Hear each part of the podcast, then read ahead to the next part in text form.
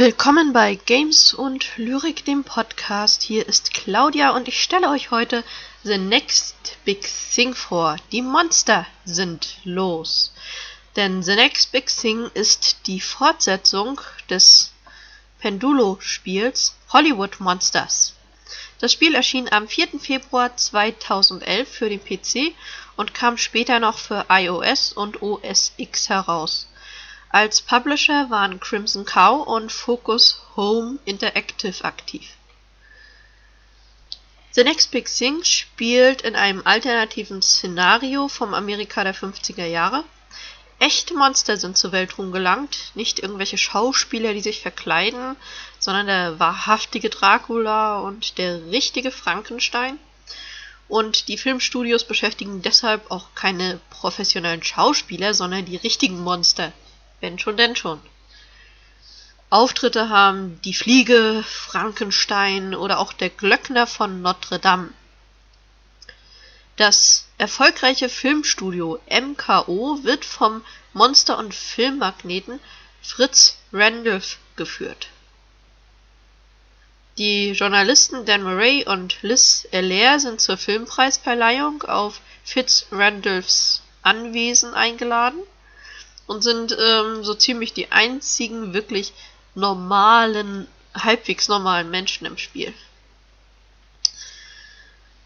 Da haben wir einmal Dan Murray, den du als Spieler übernimmst. Er ist ein selbstverliebter Sportjournalist. Und der andere Protagonist, das ist Liz Allaire, eine Journalistin, die so am Anfang ihrer Karriere noch steht.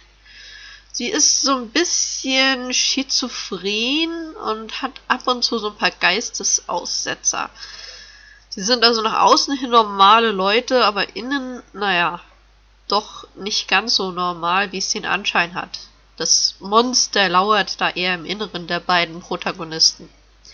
Die beiden kommen einem Komplott auf die Spur, das Fitz Randolph initiiert hat. Die Orte der Handlung sind ähm, ganz interessant. Es gibt so das normale Anwesen, wo das Ganze spielt. Ähm, die beiden Journalisten kommen so an verschiedene Orte. Am verrücktesten ist noch mit der ägyptische Tempel. Da ist dann auch ein ähm, Springbrunnen, der kein Wasser führt, äh, sondern Skarabin. Sowas in der Art. Auf jeden Fall viel schwarzes, krabbeliges Zeug. Und ähm, Liz wird auch während des Spieles einmal in ihrem Geist gefangen. Ähm, da darfst du dich dann durch das Labyrinth ihres Geistes hindurch rätseln. Da darf sie sich dann ähm, ihren Ängsten und ihren Geheimwünschen stellen. Wie bei anderen Spielen der Pendulo Studios sind die Schauplätze handgezeichnet. Ich erinnere nur an Runaway, da ist das genauso. Und ähm, die Charaktere sind sehr im Comic-Stil gehalten.